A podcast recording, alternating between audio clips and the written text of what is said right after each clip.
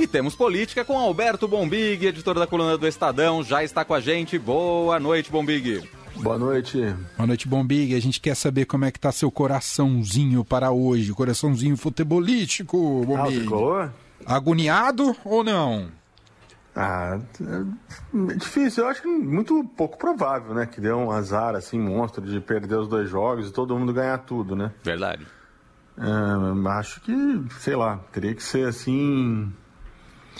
É, se acontecer, vai, vai, ser merecido, né? Não tem o que fazer, né? Perder em casa do Juventude, perder do América fora, e aí Bahia ganhar, Grêmio ganhar, quem que é outro? Cuiabá ganhar, próprio Juventude, né? Não tem o que fazer. Aí tem que cair, jogar a Série B e vamos que vamos, né? Eu acho que já está meio é, desmistificada a história do rebaixamento no Brasil também, né? Isso aí lá atrás era muito. É, quando caíram os times lá, atrás, Corinthians, Grêmio, né, Atlético, era uma coisa meio. Ah, nossa, o time grande caiu. É, cara, só, só, só não caiu até hoje São Paulo, Santos e Flamengo, né? Grêmio caindo, eu considero o Grêmio rebaixado, né? O Grêmio caindo pela terceira vez. Terceira enganado, vez. Né? Terceira, terceira. É, é, difícil, é um regulamento, e assim, quem, quem conhece as minhas posições futebolísticas sabe que aqui não estou agora falando isso porque o São Paulo está ameaçado, não, porque é porque já teve lá atrás também. Mas assim, não existe quatro. Quatro? Em que lugar do mundo cai quatro, gente? É. Sem, sem média, né? Então, é porque você, é, alguns campeonatos, me parece que a Argentina é assim, né? Você faz uma média ao longo dos anos, né? Então, é, se você teve um time ali que passou 10 anos no G4, mas no 11 ele fica entre os quatro últimos, ele cai. E se teve um que passou os últimos 10 anos disputando lá embaixo, mas no outro ele vai bem, é uma coisa maluca que a CBF inventou. Quatro times é muita coisa. Principalmente quando você olha que hoje vão oito para a Libertadores, sei lá quantos, ou você está na Libertadores ou você está rebaixado. Não tem mais meio termo no campeonato, né? É isso. Tem é aquele, cara, aquele assim. cidadão que fica. Ah, o cidadão, aquele clube que fica no limbo. Tem né? um único. Acho que é o 13 terceiro colocado esse ano, se o cara não, não cai, é. o cara não vai pra Sul-Americana, não vai pra Libertadores, não vai pra lugar nenhum. É tipo Exatamente. Tipo... E é uma, uma coisa produtiva, porque quando você tem times grandes que caem, você perde receita, né? Tô dizendo não que tem que ter salvaguarda. Eu já fui mais radical, achar que você tinha que ter, ser, ser que nem a NBA. Você pegava 12 times grandes e falava, daqui não cai, cara. Daqui não cai. 12 aqui são a Série A. Acontece o que acontecer, eles jogam, porque eles são os 12 times de maior torcida do Brasil. Que seria ali os quatro do Grande São Paulo, quatro do Rio e dois de Minas. Mas antecipa um pouquinho, tem os dois, os dois do Rio Grande do Sul também, né? E vamos tocar o campeonato assim. Porque, é, mas aí criou essa tradição, né? E, e, e, eu acho, de fato, que quando o Corinthians foi rebaixado, não há mais conversa, todo mundo tem que descer. Ainda que depois disso o Fluminense tenha conseguido dar um gato lá que empurrou a, a portuguesa, né? Mas se um time com tanta torcida, né, que nem o Corinthians, né, que movimenta tanta, tanto dinheiro de recurso, de transmissão, de audiência, mérito do Corinthians, não estou dizendo isso como uma coisa ruim, não, mérito do Corinthians, né? Você ter a, a torcida que o Corinthians tem e participa, participativa como tem, quando o Corinthians cai, e aí, aí é, assim, todo mundo tem que cair.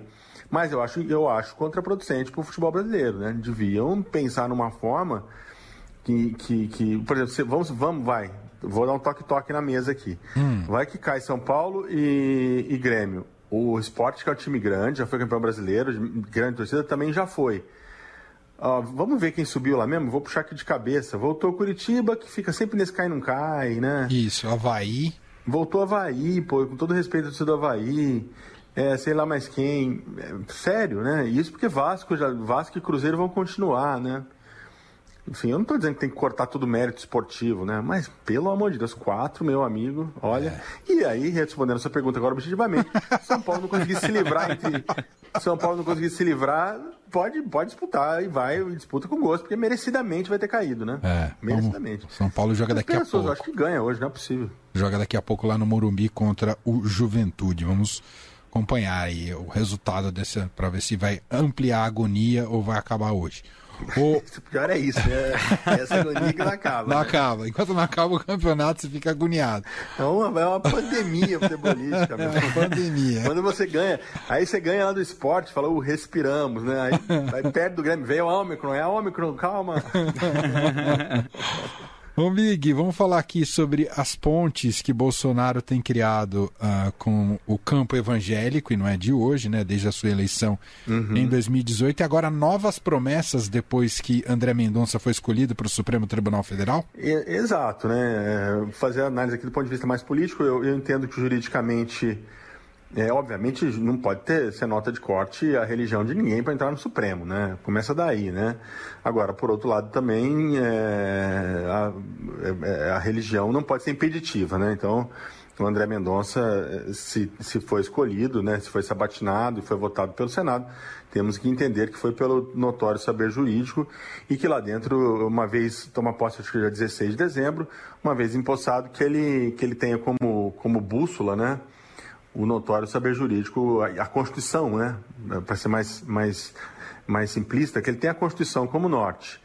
É, agora o Bolsonaro hoje surgiu com essa de que se for reeleito vai indicar mais dois, né? Então, nitidamente, o Bolsonaro hoje adotando uma estratégia é, de fechar a casinha é, entre seus seguidores mais, seus apoiadores mais fanáticos, digamos assim, né? É, evangélicos, muito, um grupo muito disputado, um grupo de eleitores muito disputado hoje por todos os candidatos. Prova disso é que o próprio Lula é, acabou, até onde se sabe, fazendo um, um acordo, um aceno ali com, é, com os senadores do PT a, é, votando pelo Mendonça, né? Também foi, ele também foi procurado é, pelos pastores, pela bancada evangélica que trabalhou pelo Mendonça no Senado, pedindo apoio do Lula e ele acabou concedendo, e tantos outros candidatos, todo mundo quer, quer um, naco, um naco dos votos desse poderoso grupo. O Bolsonaro parece que precisa um pouco mais, né? É, porque a situação dele vem muito complicada, né? É, a candidatura Moro, o último relevante que nós tivemos no Brasil foi o Moro assumindo a candidatura, se filiando a Podemos assumindo a candidatura, e esse fato vem gerando impactos seguidamente na candidatura Bolsonaro. Há muita expectativa para as pesquisas que saem essa semana. Eu sei que tem uma pesquisa da série da Genial Quest, deve ser quarta ou quinta, vamos ver o que vem do Moro, mas no mundo político muita gente achando que o Moro vai, vai diminuir a diferença para com o Bolsonaro. E até onde a gente percebe com essa declaração de hoje, por exemplo, do Bolsonaro, prometendo mais duas vagas para os evangélicos no Supremo, é que ele vai fechar ali no grupo mais, mais fiel, mais fanático a ele, né?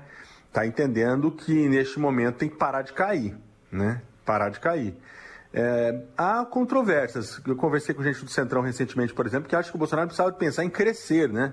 ampliar esses apoios, ou seja, fazer, fazer um gesto para, para, para outros grupos. Né? A política, até onde nós conhecemos, né? mudou muita coisa no mundo, no mundo contemporâneo, com essa coisa de ataque às instituições, à democracia, a radicalização muito grande no mundo todo, mas a política era sempre um, um, um, gesto de alargamento, né, de horizontes, de diálogo. Né? Você, um bom político, costumava acenar ou tentar dialogar com, com, com um grupo com o qual ele não pertencia. Né?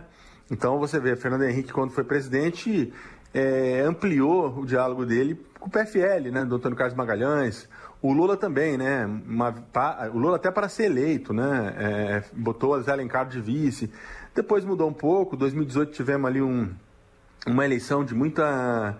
É, de um certo sectarismo, digamos assim, e o Bolsonaro parece investir ainda nessa fórmula, né? Ainda que o Centrão, né, é, e agora ele foi para o PL e tal, mas o Centrão acha que ele precise voltar a, a, a acenar para um grupo mais moderado, mais de centro. Não me parece que é isso que ele vem fazendo, inclusive usando o STF. E aí é um grande problema, né? Aí é um grande problema porque você é, usar o poder que a Constituição te dá, no caso dele, de nomear ministros, para fazer, é, instituir nota de corte que tem apenas horizontes eleitorais, é, é bem perigoso para o país e, e, porque o ministro chega lá e ele vai até a PEC da Bengala, né? O André Mendonça vai ficar lá até os 75 anos, né? Não é pouca coisa, não. Não, não, de jeito nenhum. Bom, uh, esse é Alberto Bombig, editor da coluna do Estadão, está com a gente todas as segundas, quartas e sextas.